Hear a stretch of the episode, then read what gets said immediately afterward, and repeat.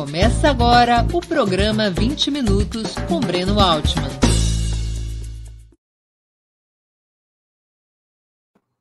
Bom dia. Hoje é 23 de março de 2022. Estamos dando início a mais uma edição do programa 20 Minutos. Nosso entrevistado será João Paulo Rodrigues, da direção nacional do Movimento dos Trabalhadores Sem Terra, o MST. Antes de começar, quero pedir um pouquinho de paciência para o nosso imprescindível recado comercial. Opera Mundi, como toda imprensa independente, é um veículo sustentado pelo apoio de seus leitores e espectadores. A sua contribuição financeira é decisiva para a nossa manutenção e desenvolvimento, ainda mais em um ano tão difícil como 2022. Há cinco formas possíveis de contribuição. A primeira delas, você pode se tornar assinante solidário de Opera Mundi em nosso site com uma colaboração mensal permanente. Basta acessar o endereço operamundi.com.br barra apoio. Vou repetir, operamundi.com.br barra apoio. Segunda forma de contribuição, você pode se tornar membro pagante de nosso canal no YouTube. Basta clicar na opção Seja Membro em nosso canal nessa plataforma. Está diante dos seus olhos e escolher no cardápio de opções o valor que lhe pareça mais adequado. Terceira forma de contribuição. Durante a transmissão de nossos vídeos, você poderá contribuir com o Super Chat ou o Super Sticker. Normalmente, apenas as perguntas acompanhadas pelo Super Chat ou feitas por membros pagantes de nosso canal no YouTube são lidas e respondidas durante os programas ao vivo. Não importa o tamanho da sua contribuição. Se cada um contribuir com um pouquinho, nós vamos conseguir avançar no financiamento da atividade jornalística de Ópera Mundi. Quarta forma de contribuição: se você estiver assistindo o programa depois da sua transmissão, se estiver assistindo nossos programas gravados, poderá contribuir com a ferramenta Valeu, valeu demais, estipulando um valor de sua vontade e possibilidade. Quinta forma de contribuição. A qualquer momento você poderá fazer um Pix para a conta de Opera Mundi, de qualquer valor que julgue adequado, como sempre. Nossa chave nessa modalidade, nossa chave no Pix é apoie.operamundi.com.br. Eu vou repetir nossa chave no Pix, apoie.operamundi.com.br. A nossa razão social é última instância editorial limitada. Além dessas cinco formas de colaboração, lembre-se sempre de dar like, de clicar no sininho para ser avisado dos nossos programas e compartilhar os nossos vídeos. São ações que aumentam nossa audiência e engajamento, ampliando também nossa receita publicitária, tanto no site quanto no YouTube.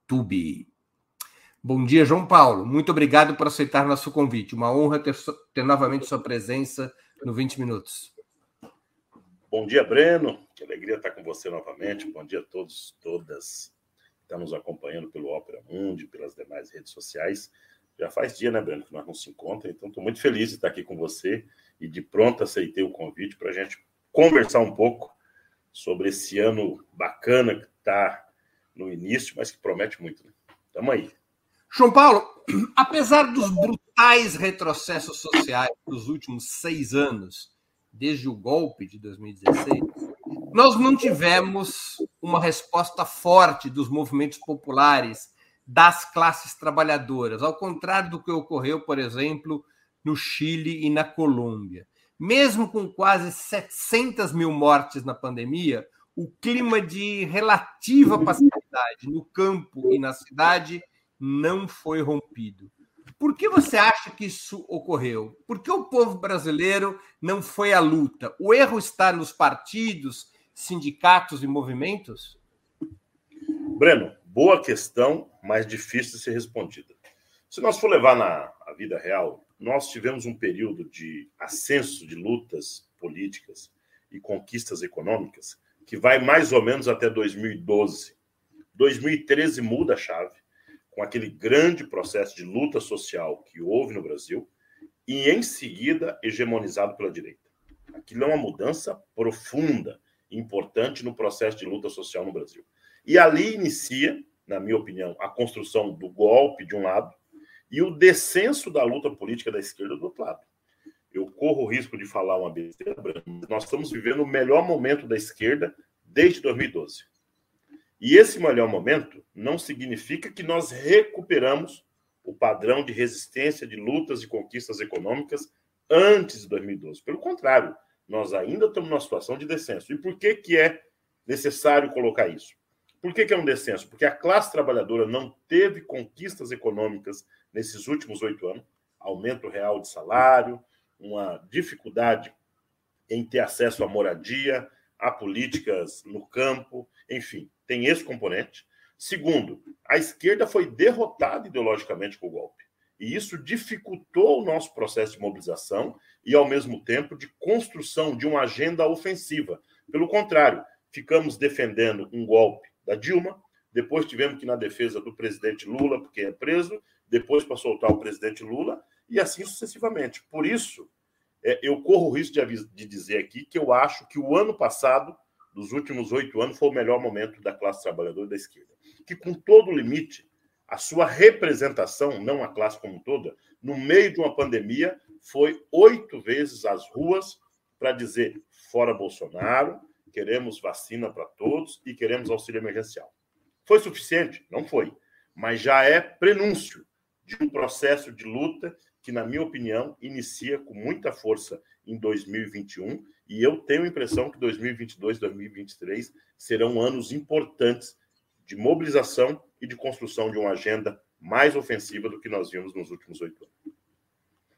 Você acha que neste processo é, que você abordou houve é, erros dos partidos, sindicatos e movimentos? Quer dizer, essa história que muitos dizem do afastamento da esquerda em relação ao território é um elemento importante para esse refluxo das lutas sociais? O Breno, eu acho que o grande momento da nossa geração ainda, infelizmente, foi até os anos de 1995, com o governo Fernando Henrique Cardoso. Ou seja, a nossa geração que hoje está à frente dos partidos, movimentos, etc., é o que nós chamamos na literatura clássica aí de ascenso da luta de massa no Brasil. E conseguiu, ao fim desse processo, produzir uma liderança como Lula, produziu o PT, a CUT, a MST e assim por diante. De lá para cá, a nossa avaliação coletiva como MST é que tem um processo de um déficit organizativo significativo. Esse déficit organizativo se dá nas bases do movimento sindical e não é só um problema de direção, Breno, da direção da CUT, da CTB, da UGT. É um problema que o capital desorganizou o formato clássico do chão da fábrica que nós conhecíamos. E hoje você tem um processo de uberização, você tem um processo é, de aplicativos que organiza a classe trabalhadora, ou mesmo serviços na área é, de comércio, que é muito difícil ter uma organização sindical. Então, aquele saudosismo que nós temos da década de 80, na minha opinião, ele não aparece. Mesmo que os problemas das classes continuem mesmo. No campo não é diferente.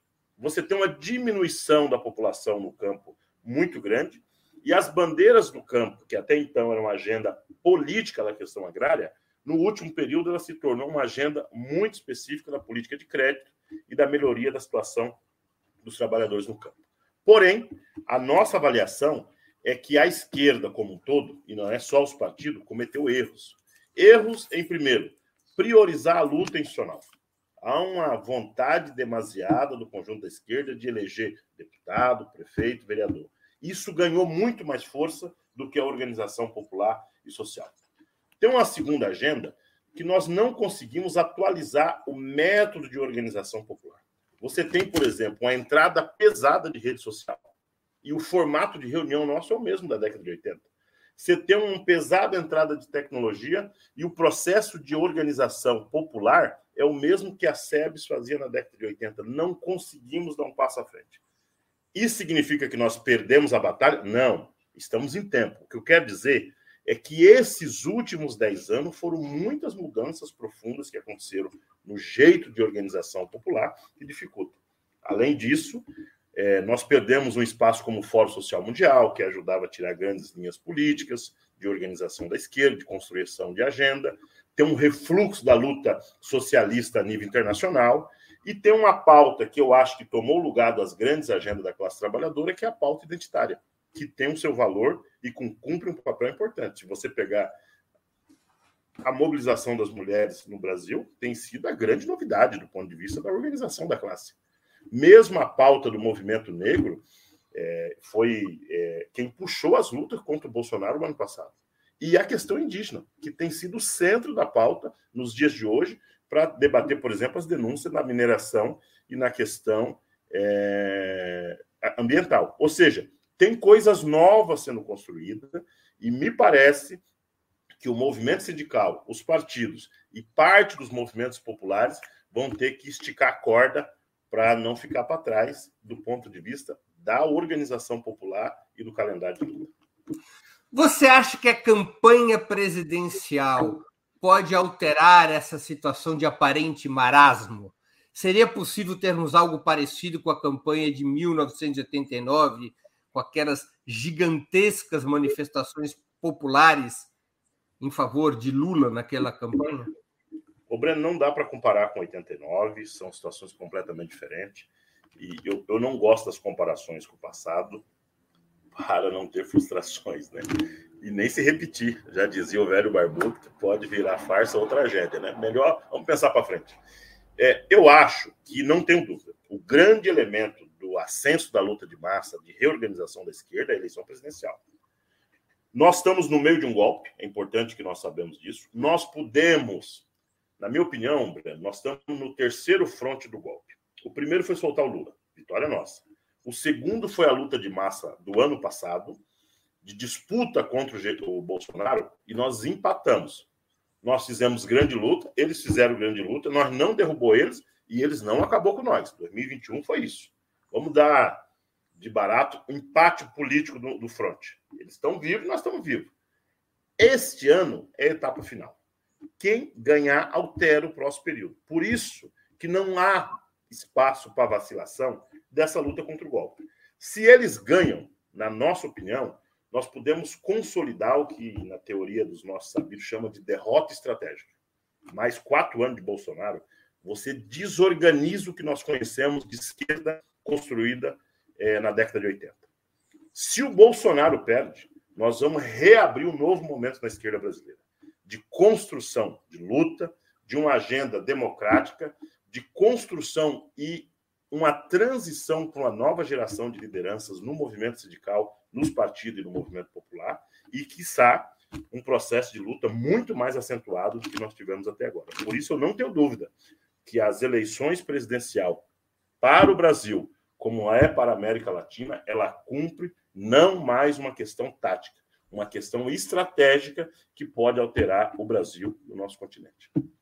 Como é que os movimentos populares estão, e em especial o MST, estão se organizando para a campanha presidencial? O que, que são, por exemplo, esses comitês populares de luta propostos pelo PT? São estruturas pluripartidárias, com espaço para os movimentos sociais? Como é que está sendo esse tema da organização para esta batalha eleitoral?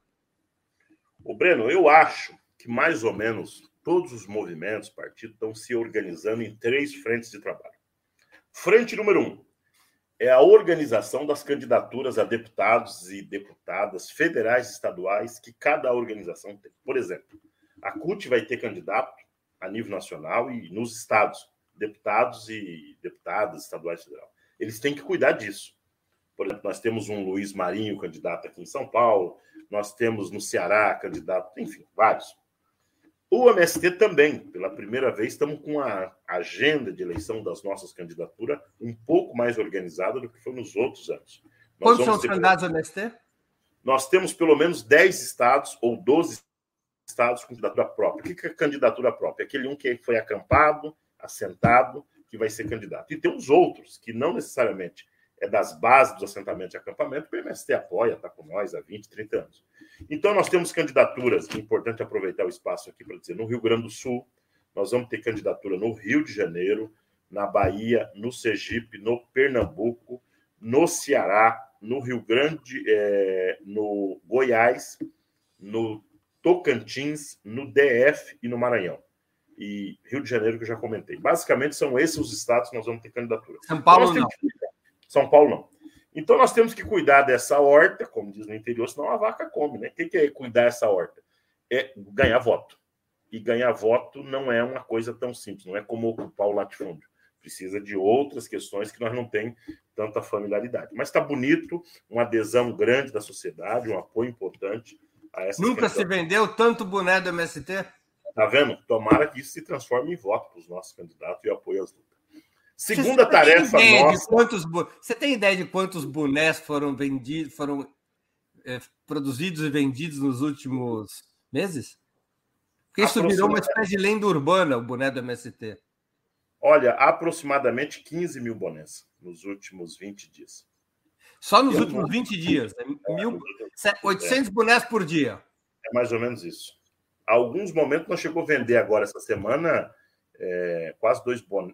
mil bonés num dia. Então fica a dica, viu? Quem não adquiriu ainda adquire, porque vai acabar, viu? Onde é que adquire? Faz o, Olha, temos... Faz o comercial.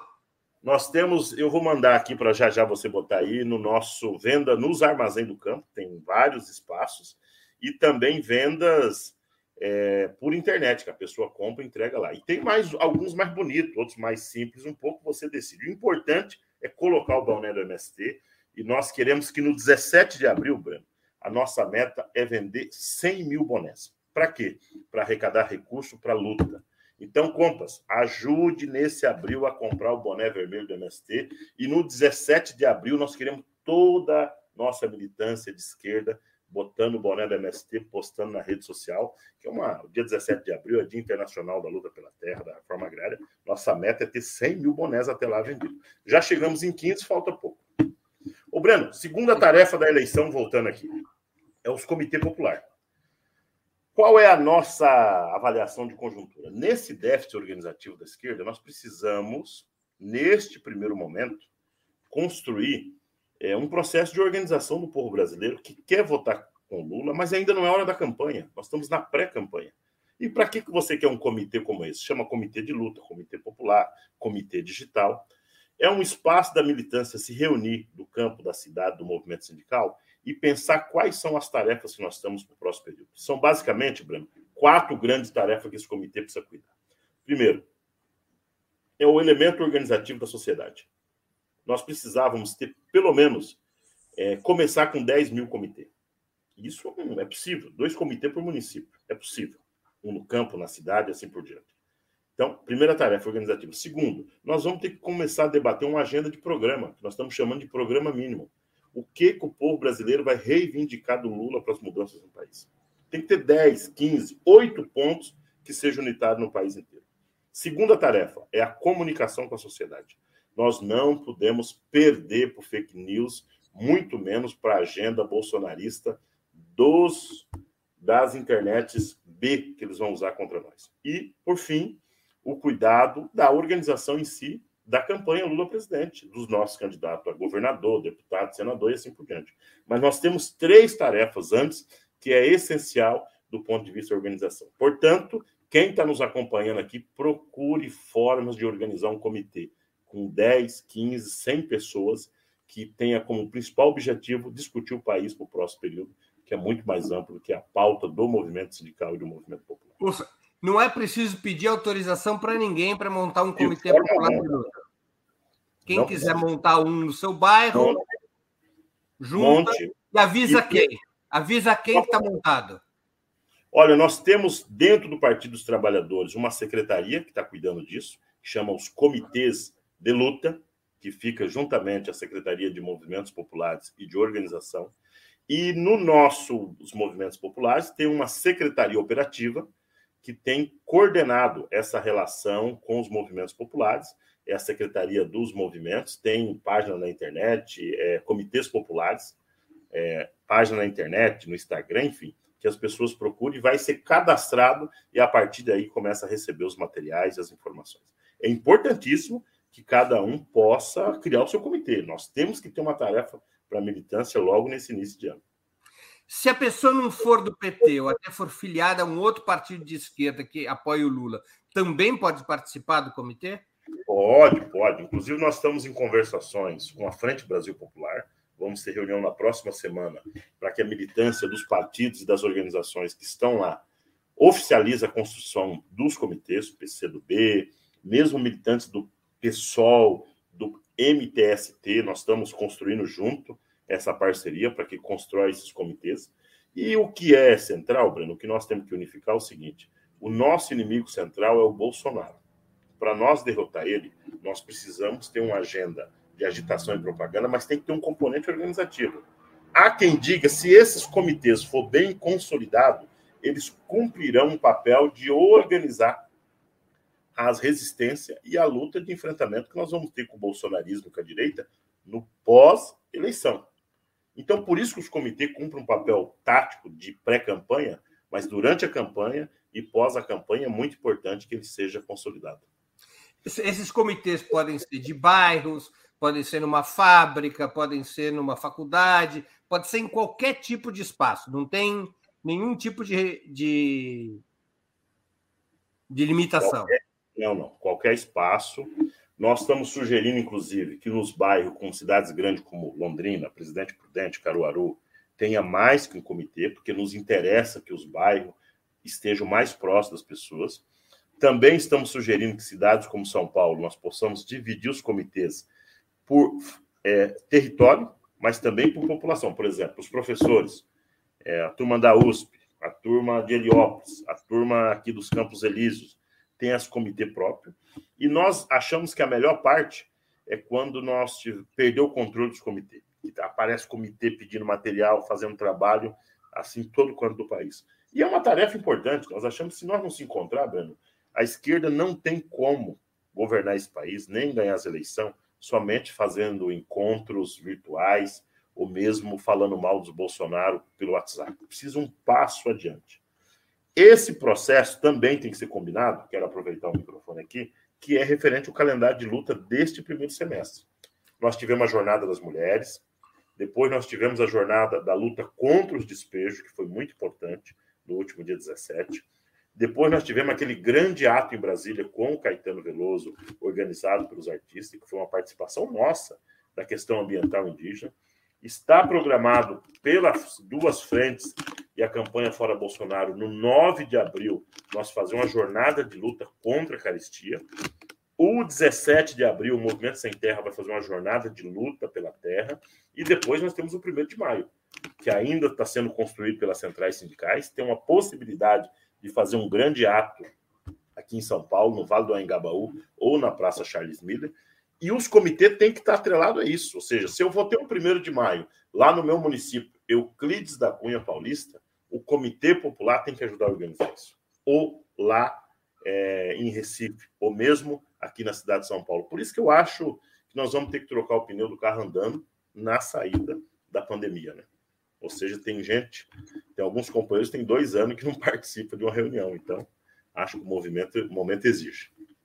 Deixa eu só te pedir uma coisinha, que você não bata a mão assim na mesa, porque está vazando o som. Tá bom, ok. Então... Vai.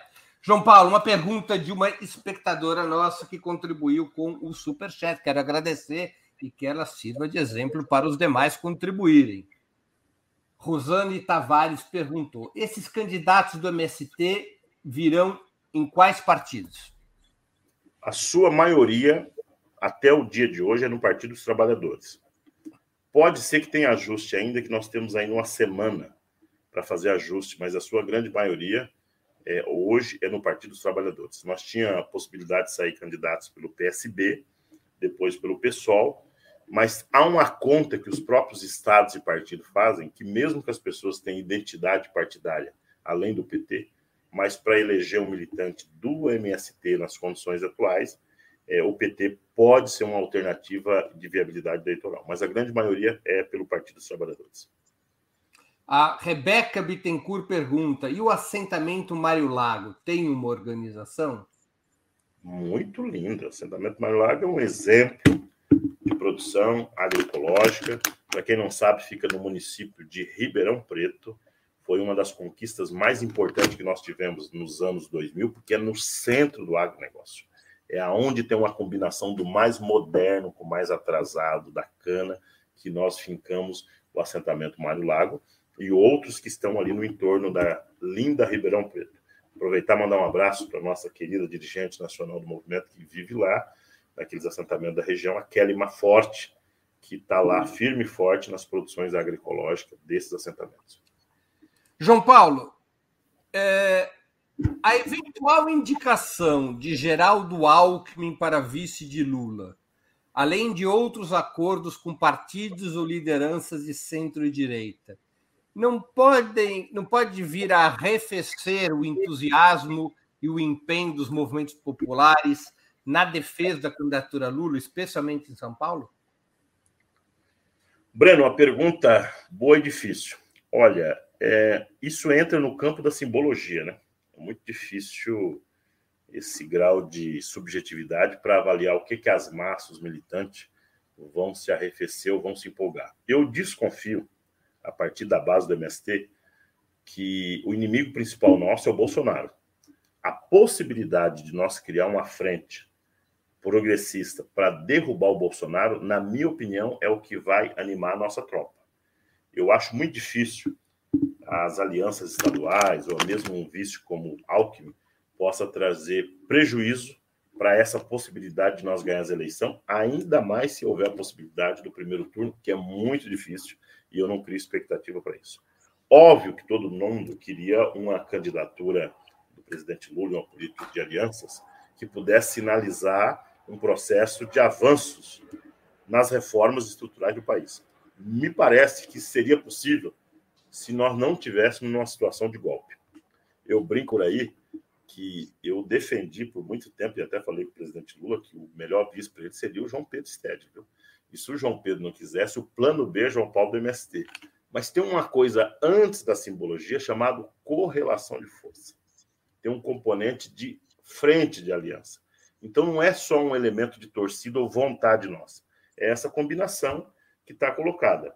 Também já mencionei que a decisão não cabe aos movimentos populares, é, nem a indicar vice, nunca houve essa questão, então o movimento sem terra não foi consultado, nem indicou.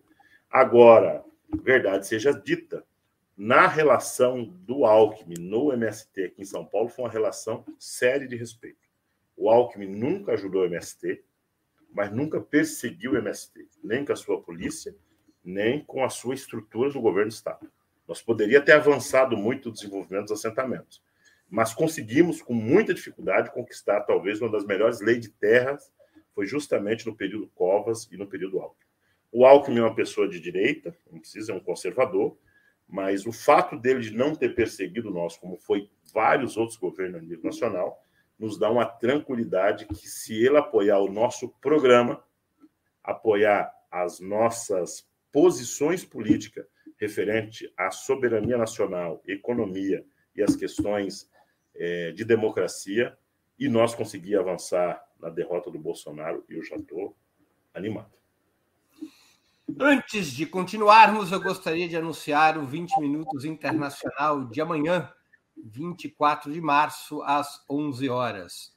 O entrevistado será o cientista político e pesquisador do SEBRAP, Matias Alencastro, um dos principais estudiosos brasileiros sobre relações internacionais. O tema: o mundo depois da guerra na Ucrânia. Quais as consequências dessa guerra para a ordem mundial, para o equilíbrio de forças entre os grandes blocos de países. Então, esse será o tema do 20 Minutos Internacional dessa quinta, 24 de março, às 11 da manhã. Aproveito para é, lembrar, para pedir novamente que vocês contribuam financeiramente com Opera Mundi.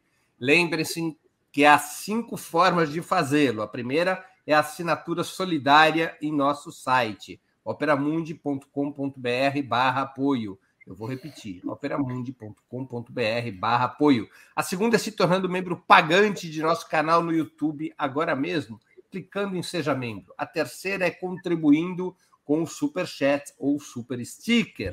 Também uma contribuição que pode ser feita imediatamente. A quarta é através da ferramenta Valeu, valeu demais, quando assistirem nossos programas gravados. A quinta é através do Pix nossa chave no Pix é apoie.operamundi.com.br. Vou repetir. Nossa chave no Pix é apoie.operamundi.com.br. E nossa razão social é última instância Editorial Limitada.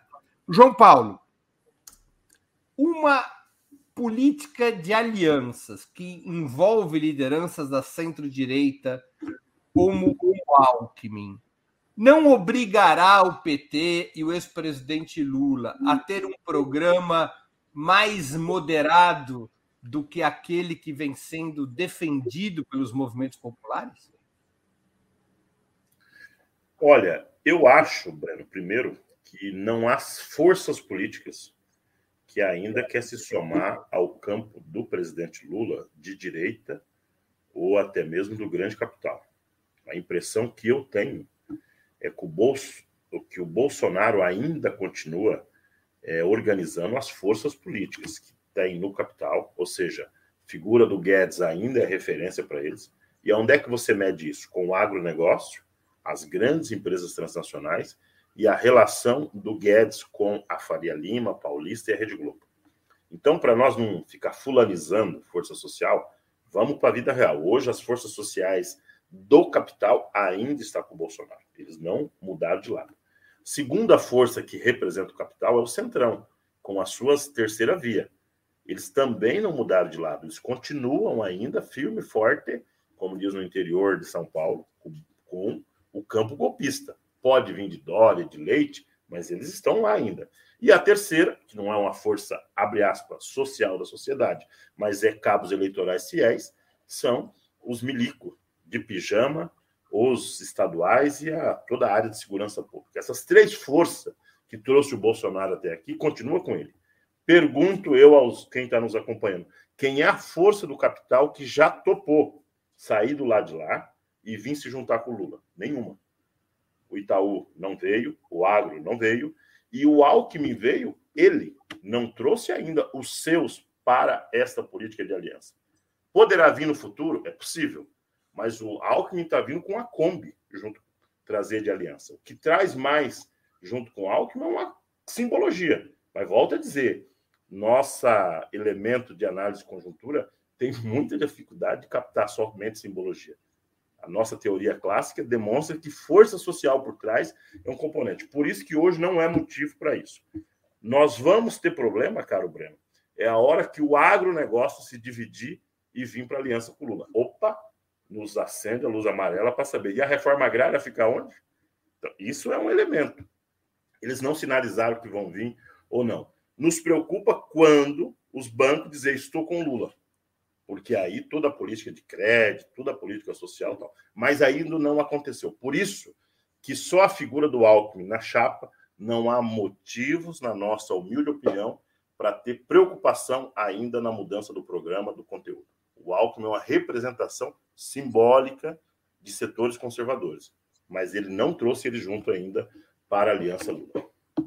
Qual a vacina que os movimentos populares poderiam aplicar no caso de haver uma adesão de setores da burguesia à candidatura ou ao governo Lula e começarem a pressionar pelos seus interesses. Os movimentos populares, por exemplo, pretendem, eh, no curso da campanha eleitoral, apresentar ao ex-presidente Lula um programa mínimo, como uma espécie de compromisso eh, para a constituição da aliança de governo?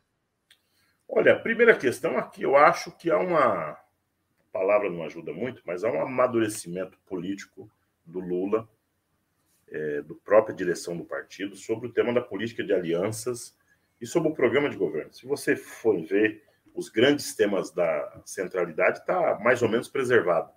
Não há nenhuma notícia até então de documento a lá carta ao povo brasileiro que nos deixa preocupado. E, e, não vamos comparar Alckmin com carta ao povo brasileiro. São coisas completamente diferentes. Né? Só para a gente não misturar Lé com creque. Segunda observação, eu, eu acho que o nosso check que nós estamos dando nessas eleições chama Lula. Nós não temos um ascenso de luta de massa, não temos o povo na rua, capacidade de greve depois da manhã. Seria bravata da minha parte dizer que a classe trabalhadora, nos primeiros 100 dias, vão se vacinar botando o povo na rua. Não está claro isso. Então, a nossa confiança por hora é no compromisso e na biografia do presidente Lula com a agenda que nós se prontificamos a não abrir mão dos seus direitos políticos, dele voltar a ser candidato a presidente, dele sair da cadeia e fazer essa luta política em defesa do nosso povo. Porém, você há de convir que a nossa esquerda gosta de uma aliançazinha com setores do capital, né? Ele mexe, tem alguém sorrindo para eles. E isso há por vários motivos. Na minha opinião, Breno, nós temos hoje na esquerda é, três setores que estão pensando o próximo período. Setor número um é a turma que diz assim: o Lula já ganhou, vamos ficar quieto para nós não atrapalhar a posse dele. E isso é forte, viu? Gente, não leva o Lula para nada, não. Vamos ficar em casa, não precisa fazer nada. Para de fazer confusão para não atrapalhar. Fica só tirando as folhinhas do calendário. Exatamente. E isso é um grupo grande, viu? Que acha isso, vamos, já comprou a sua gravata nova, já, tá, já tem uns escolhendo o ministério, aquela coisa toda. Mas o que é mais grave, para eu não falar mal das direções, as nossas bases estão pensando assim. O nosso povo não quer ir para enfrentamento contra o Bolsonaro, diz: nós não vamos conquistar nada. Vamos esperar o Lula ser presidente. Ou seja, não é fácil esse tema. Segunda força do nosso esquerda é a turma que diz o seguinte: ó, o Bolsonaro é muito perigoso, vai corre risco de ganhar as eleições. Olha o resultado da pesquisa do Rio de Janeiro, que já assustou parte deles. Olha, o Bolsonaro não caiu e ganhou uns pontinhos. Logo, vamos fazer uma aliança com todo mundo. Vamos tra trazer logo gregos e troianos, porque senão nós corremos o risco de perder as eleições. É a turma que eu brinco que olha um fantasminha debaixo da cama todos os dias. Mas é importante valorizar essa opinião deles, porque tem experiência concreta. Nós perdemos a eleição para o Bolsonaro antes de ontem. Nós tivemos a América Latina com derrotas.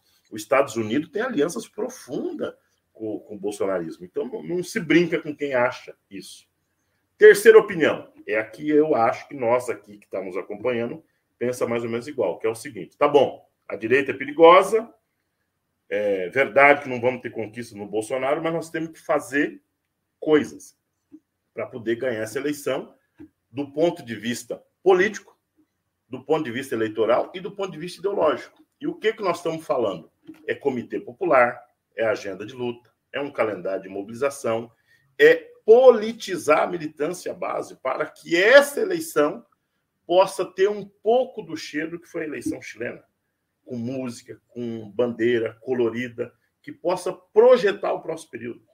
Essa eleição tem que ter um pouco de América Latina, mas ela tem que ter um pouco de 89, ela tem que ter um pouco de, de ousadia, porque senão o bolsonarismo come nós no WhatsApp, no dia a dia, e se tiver um resultado apertado, nós podemos ter problema para a governabilidade. Portanto, o MST está nessa terceira frente, que é, tá bom, os homens é perigoso, corre o risco de nós já ter ganho as eleições, mas ela tem que ser politizada. E quem é que tem que fazer isso? É a esquerda organizada. Nós temos que atrair setores da juventude, nós temos que atrair setores do esquerdismo, mas nós temos que atrair o centro, a classe média que está órfã de uma perspectiva política. E eu acho que o Lula é o melhor portador da esperança e que vai ajudar a projetar a luta política para o próximo período. Retomando aqui uma pergunta, é, na agenda dos movimentos populares está o objetivo ou a ideia de unificar um programa a ser apresentado ao, presidente Lula antes das eleições? Tem divergências e posições diferenciadas é, sobre o tamanho e o nível de radicalidade ou de compromisso que dá sobre o programa. A avaliação nossa dos movimentos é que tem que ter um programa mínimo. E esse programa mínimo não necessariamente precisa ser adotado já pelo Lula de pronto.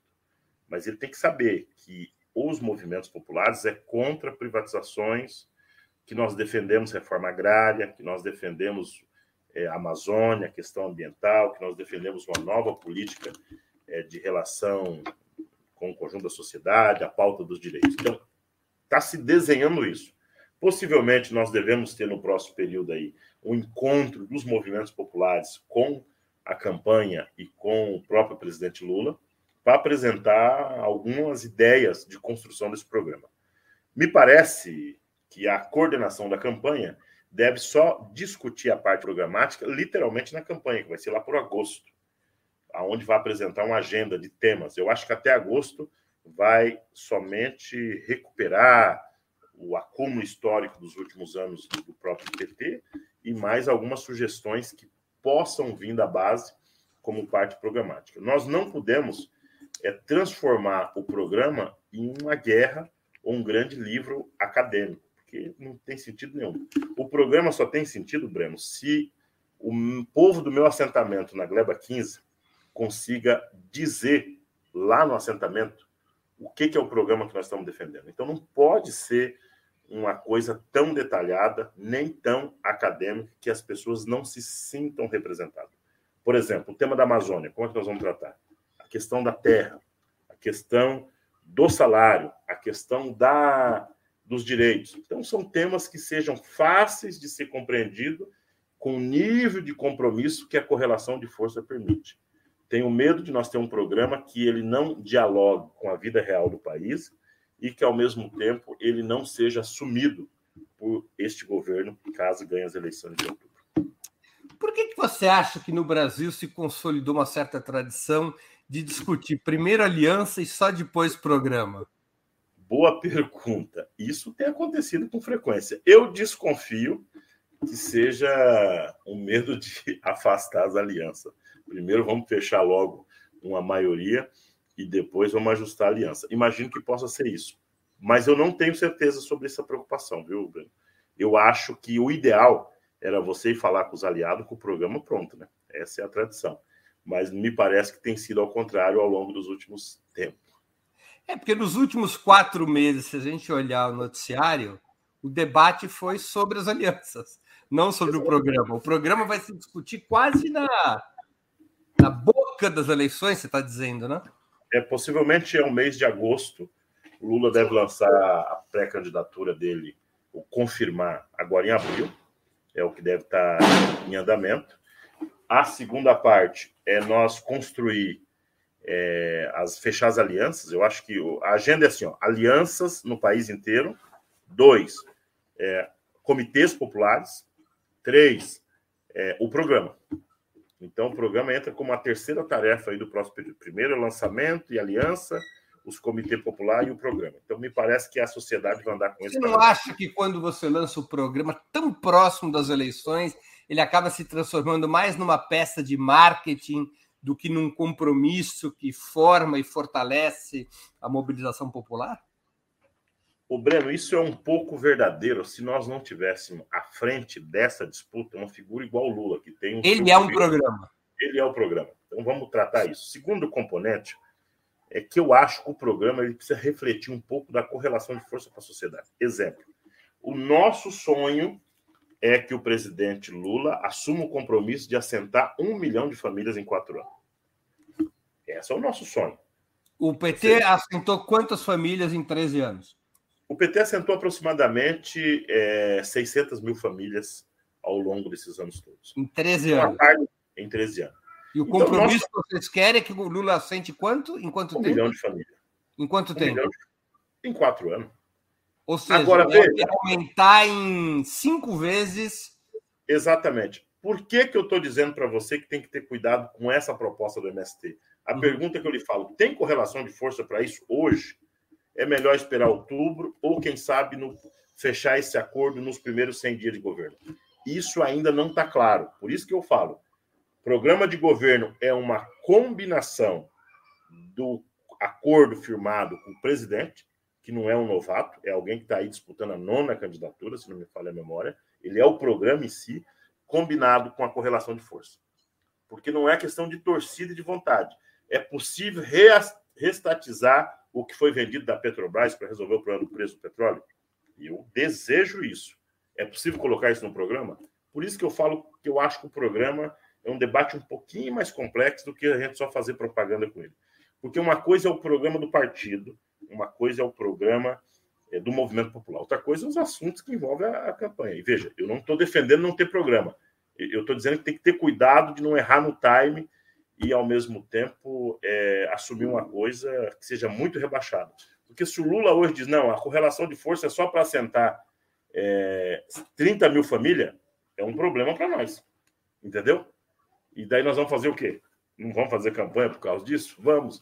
Então, pelo amor de Deus, presidente Lula, não me fale em 30 mil famílias. Nós ainda vamos continuar com o nosso sonho de um milhão de famílias. Porque a média dos governos petistas, se eu dividir 600 mil por 14, eu vou chegar em alguma coisa como 45 mil por ano, é quase os 30 mil. Exatamente, é a minha preocupação. Por isso que vamos com calma no programa, porque o programa tem que ser para valer, ele tem que responder às expectativas da classe e tem um Estado, um orçamento que tem que dar conta dele. Por isso que eu acho que o debate programático tem que ter cuidado. O que nos tranquiliza é que o Lula é parte do programa, ele em si. E isso facilita. A Jaqueline Terri, que contribui aqui com um super chat em libras esterlinas. Isso é bom, hein? Libras esterlinas é bom. Gostei, gostei. gostei. Haverá pressão para a reforma agrária no governo Lula? Haverá muita pressão. Haverá muita pressão, viu, Jaqueline? Não precisa ter dúvida. Por que haverá pressão, Jaqueline? Ó, primeiro, eu quero aproveitar, viu, Bruno?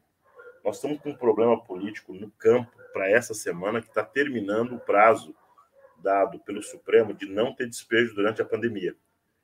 E isso termina agora no dia 31 de março. Nós podemos ter o dia 1 de abril, um baita problemaço pelo país afora. E eu estou falando, Breno, no campo da cidade, aproximadamente 500 mil pessoas que podem ser despejadas, de áreas urbanas ou de áreas rurais. Por isso, nós estamos fazendo uma grande mobilização para que o Supremo ou o Congresso Nacional não permita despejo em tempos de eleição, que serão utilizadas do ponto de vista da agenda política. Segunda questão: se comprovou agora, Jaqueline, que ou o Brasil tem uma política ousada de reforma agrária ou não vai resolver o problema do preço dos alimentos. Os alimentos estão uma caristia enorme, porque tem uma escassez de produção, tem um problema real de quantidade de áreas plantadas e tem um problema climático que, enfim, deixou a situação do país terrível. O Breno, e com o preço do dólar, as grandes empresas do agronegócio aumentou e centralizou a sua produção, basicamente em milho, soja e agora é, papel e celulose. Você sabe que é uma, o preço da celulose foi lá para as alturas, milhões de hectares de, de, eucalipto está sendo plantado, motivo, porque a, tomaram a decisão de não comprar celulose da Rússia, confusão na certa, né? Agora quer que o Brasil resolve o problema da Europa. Então, quero dizer às empresas de eucalipto que vocês não se metam a querer criar um problemaço ambiental com os eucaliptos. Nós vamos ocupar as fazendas de vocês como justiça ambiental. É impossível vocês manter agronegócio. A quantidade de eucalipto no Pantanal e em todo o bioma da Mata Atlântica, viu? Não tem esse acordo. Então, Europa que planta o seu eucalipto para sua é, manter, manter ou abre os acordos com a União Europeia, é, com a Rússia. Agora é um crime que está se fazendo com a soja, eucalipto e com milho no Brasil. João Paulo, qual é a expectativa dos movimentos populares com o novo governo Lula? É, é um governo semelhante ao de 2003 a 2016, incluindo o governo da presidenta Dilma, ou vocês é, imaginam que esse governo tenha outras tarefas, outras políticas e outro papel histórico? Eu desconfio que não dá para comparar. São coisas novas. Por quê? Porque eu acho que vai ser um governo mais politizado, com mais crises e contradições de enfrentamento, de debate ideológico, e um governo, pasmo, vou falar um besterol aqui, que nesse primeiro momento trará poucas conquistas econômicas para a classe trabalhadora. Eu acho que vai ser um governo que vai herdar um passivo econômico, um teto de gasto, um Estado desorganizado. E que isso vai dificultar nos primeiros ano, dois anos, de avançar nas conquistas represadas do nosso povo por dez anos. Então, o que eu poderia dizer? É um governo mais politizado, é um governo mais de enfrentamento. Por que se diz mais politizado? Porque a sociedade se politizou, Breno. Não é mais compreensível que o Lula possa chamar as grandes empresas da cana-de-açúcar de herói, isso é uma coisa natural. Não é mais compreensível que os temas da cota vai ser um tema, cota racial, um assunto tranquilo. Vai ser mais de enfrentamento. Vai manter cota? Vai. Vai ter briga para manter cota. Vai querer chamar os usineiros de herói? Nós vamos para cima. Vai querer dar 300 bilhões para o agronegócio? Vai querer ter briga. Vai fazer a reforma agrária? Vai ter briga. Então, eu acho que é um pouquinho mais politizado. Vai ter orçamento para fazer tudo isso? Acho que não. Por isso que não cria expectativa que o nosso governo é, vai ser melhor do ponto de vista das conquistas da classe do que foi os anos 2005, 2007, que eu acho que foi o momento de maior crescimento da economia. E, claro, vai depender dos elementos da conjuntura internacional, como é que vai estar o Congresso Nacional, uma série de fatores. Mas eu não tenho dúvida que vai ser um governo de briga, um governo de enfrentamento e um governo, olha que risco que eu vou falar, de menos conciliação social, menos conciliação de classe. Eu desconfio que há pouco espaço para conciliação, porque a conciliação não é somente uma vontade e os bonitos olhos do Lula. O conciliação é economia. Qual é a economia para garantir a conciliação? Se nós não tivéssemos uma crise internacional no governo Dilma e mantesse uma taxa de crescimento de 7 ou 8%, a Dilma teria elegido João Paulo presidente do Brasil. A economia quebrou, o neodesenvolvimentismo quebrou, se foi aliança, meu caro, assim é a vida. Então é isso. Eu desconfio que tem pouco espaço econômico para o Lula fazer uma, um governo de conciliação. E isso vai dificultar um pouco mais, né? Mas se tiver um governo mais politizado, que em médio prazo projeta. Você quer, na, na sua lista de desejos para o Natal de 2022, está um governo Lula com maior vontade de brigar com as classes dominantes. Exatamente. Porque não haverá espaço para o Lula manter uma agenda social, espaço econômico, e manter os 300 bianuais para o agro. É aquela situação que a gente teve nos prime... nos... durante primeiro... os primeiros governos Lula, de colocar mais arroz e feijão no prato do pobre, ao mesmo tempo que colocava mais uísque no copo dos ricos. Essa situação é mais não difícil. Está mais difícil. Ou, tá ou tem uísque ou tem arroz com feijão. É. A dúvida é se a classe vai responder a isso e vai para as ruas defender o projeto, vai se politizar, vai ajudar em enfrentamento. Estou dizendo que haverá um processo de radicalização à esquerda? Não. Eu estou dizendo que a economia não permite grande conciliação social no próximo período. Mas, em geral, quando acontece uma situação desse tipo, em que as condições materiais não permitem resolver o impasse pelo acordo, das duas, uma, tradicionalmente, ou a esquerda renuncia ao seu programa, ou a radicalização da luta de classes. Qual a opção, no seu modo de entender, que deveria nortear o caminho de um novo governo Lula? Eu, como formado em ciências sociais, me afasto agora da análise do objeto, como diz na academia, e vou para a torcida. A torcida é que tem uma radicalização, não tenho dúvida. Porque essa direita não brinca com ela. Se nós não taxar as grandes fortunas, é um pepino para governar esse país. Nós não podemos ter quatro anos de divisão de renda. Nós temos que ter uma, os próximos quatro anos de divisão da riqueza. E aonde que está ela? É divide a riqueza nesse país. É pela política social do salário mínimo, por isso que tem que recuperar o poder do salário mínimo, grande fortuna e o tema da terra. 46% das terras estão na mão de 1%. Ou seja, ou nós desconcentra isso, você não resolve as terras no campo e as terras na cidade. E, então, eu acho que é por aí que nós vamos ter que passar. Agora, isso é torcida, não é análise da vida real, porque como é que vai estar isso depois de um golpe? É muito difícil. Mas aí eu vou te fazer uma outra pergunta. Se formos por este caminho de implementar essas reformas que você defende e uma, o que levaria a uma situação de radicalização político-social, nós não estaremos novamente diante do risco de um novo golpe para derrubar o presidente Lula? Como, o Breno, eu acho que a primeira questão. Tem essa hipótese. Veja o que está acontecendo no Peru. Tá? O Peru elegeu um governo de esquerda. Claro que o Pedro Castilho não tem nenhuma comparação com Lula, é, o, o Partido Peru Livre não tem comparação com o PT, não estou comparando situações, mas nós, é, o Pedro Castilho fez concessões à direita, perdeu força à esquerda, não conseguiu acalmar a direita e daqui duas semanas votam o impeachment dele. É o quinto, eu acho que é o terceiro ou quarto impeachment de presidente no Peru em oito anos. A América Latina tem dado boas lições sobre esse modo de governo da esquerda. E o que decide o tamanho da onde vai, onde recua, é o apoio abre aspas, popular e a economia. Essa conta geralmente nunca fecha certinho.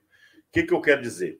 Eu acho que tem outras preliminares que nós teríamos que ficar atentos. Por exemplo, nós vamos ter uma maioria simples no Congresso Nacional. É possível nós ter 172 deputados que não permitem ter golpe, viu, gente? Porque se ter 171 só dá golpe, tem que ter 172. Isso ajuda a decidir. Nós vamos conseguir ter um movimento de massa que vai ser construído na pré-campanha e durante a campanha, que vai suir. Se nenhuma das duas contas fechar, nós tiver minoria no Congresso Nacional, nós tiver um movimento de massa parecido que foi 2003, viu? Foi bem fraquinho quando nós tivemos o primeiro ano de governo. Significa que essa torcida que eu estou dizendo, ela vai ficar muito aquém. Nós podemos ter problemas, de fato, na governabilidade. Agora, eu acho que há uma aliança sendo construída que vai dar condições para o presidente Lula avançar, viu? Uma aliança de base, uma aliança nos partidos progressistas, e, houve, e haverá uma derrota do golpe do bolsonarismo. Com isso, tem margem para a gente avançar um pouco.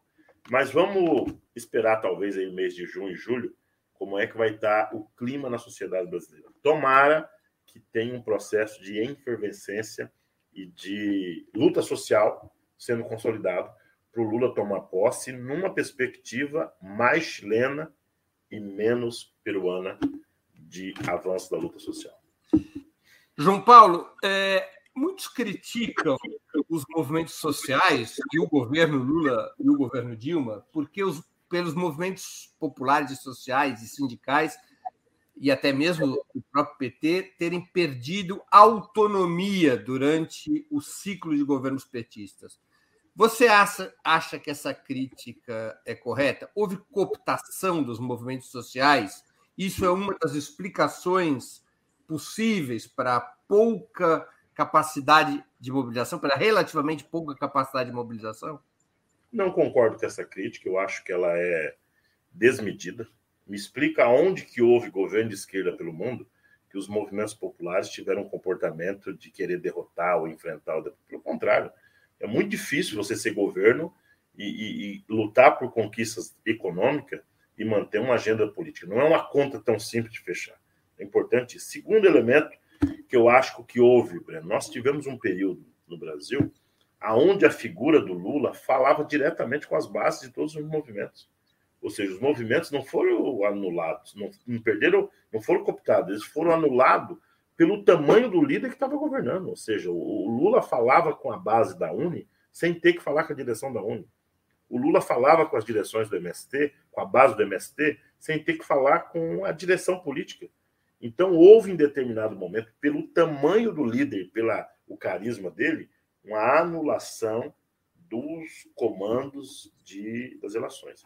E isso é verdade. Agora, não é verdadeiro que teve cooptação. Se você for ver a direção real da CUT, ela não foi para o governo.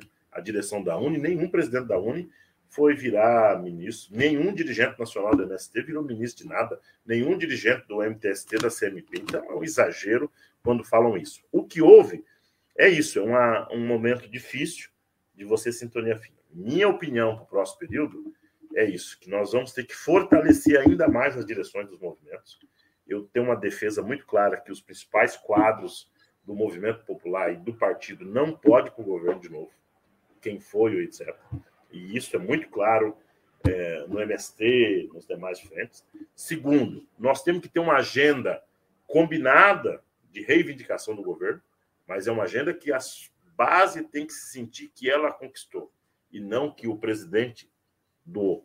E isso tem que ter uma combinação de luta de enfrentamento. E segundo, e por último, Breno, eu acho que nós temos que combinar com a esquerda como um todo, é que não devemos achar que luta social é a mesma coisa de fazer luta contra o governo. Gente, é inacreditável como é que o governo de esquerda tem medo de uma grevezinha e de uma mobilização. Gente, isso politiza a sociedade. Ou seja, não é para derrubar, é para conquistar um, uma sociedade que não tem luta, não tem condição, contradições é um problema. Então, o MST vai continuar ocupando terra. Ainda essa semana retrasada, eu estava numa ocasião com o presidente Lula, e, e, e diziam isso: presidente Lula, ocupar terra não é ser contra o governo, é ser a favor do sem terra. É denunciar, é politizar, é ajudar a garantir que essa conquista tenha um valor moral, uma, um valor sentimental. Por isso que para nós uma terra conquistada é melhor do que uma terra doada. Por isso nós queremos politizar o nosso povo. João Paulo, nós estamos chegando aqui no final dessa entrevista e eu queria te fazer duas perguntas que eu sempre faço aos nossos convidados e convidadas antes das despedidas. A primeira é qual livro você gostaria de sugerir aos nossos espectadores? E a segunda, qual filme ou série poderia indicar a quem nos acompanha? Olha, tem um livro que acabou de sair agora do nosso querido Zé Paulo Neto, do Rio de Janeiro, que é esse que está aqui atrás de mim, a biografia do Marx. Para nós que gostamos da literatura marxista, é textos dificílimos de ler, e com pouco tempo, o Zé Paulo Neto, que eu acho que é um dos maiores marxistas da atualidade brasileira, organizou essa linda biografia sobre o marxismo como um todo. São textos clássicos, são sugestões, orientação. Eu estou grudado nele, estudando agora, porque facilita a compreensão nossa de temas muito difíceis. Então, indico esse livro. Sobre as séries, eu acabei de assistir agora e quero sugerir para vocês, para compreender a gloriosa Rússia, que é sobre os tempos do czar. Uma série da Netflix, mas está muito boa, Breno. Eu assisti, acho que é sete é, capítulos a cinco, porque te dá uma noção como é que foi a construção dos czares e como é que foi o primeiro ano da Revolução. É verdade que a Netflix não é, não gosta muito da perspectiva revolucionária, mas coloca ali, ó, como é que foi a construção daquele, daquele processo de mobilização e de luta. Eu queria sugerir vocês, vocês vão compreender onde é que entra a Ucrânia numa situação como essa e todas as limitações e como é que pensa um Putin da vida, né? Que não é o Lenin, mas tem uma grande potência que é a, a gloriosa Rússia. Tá aí as duas dicas boas. João Paulo, eu queria agradecer muito pelo teu tempo e por essa conversa tão clara e informativa. Muito obrigado. Breno, eu que agradeço a oportunidade. Vamos à luta. Adquirem os produtos da reforma agrária, lutem contra os despejos e utilize o boné do Sem Terra por onde vocês andar por aí. Tá aí a dica de onde vocês comprarem. Esse abril nós queremos todo o povo que defende a reforma agrária de boné do Sem Terra na balada, no aniversário e, claro, nas lutas. Grande abraço a vocês. Conte com o MST sempre. Grande abraço, São Paulo. Obrigado. Eu também quero agradecer a todos e todas que assistiram, assistiram esse programa, em especial aqueles que puderam fazer contribuições financeiras ao nosso site e ao canal de Ópera Mundi no YouTube. Sem vocês, nosso trabalho não seria possível e não faria sentido. Um grande abraço a todos e a todas. Para assistir novamente esse programa e a outras edições dos programas 20 Minutos, se inscreva no canal do Opera Mundi no YouTube. Curta e compartilhe nossos vídeos, deixe seus comentários. O jornalismo de Opera Mundi é mantido com o seu apoio. Faça uma assinatura solidária em www.operamundi.com.br. Com um pequeno valor mensal, você nos ajuda no desenvolvimento de um jornalismo independente e de qualidade. Obrigado pela audiência e até a próxima.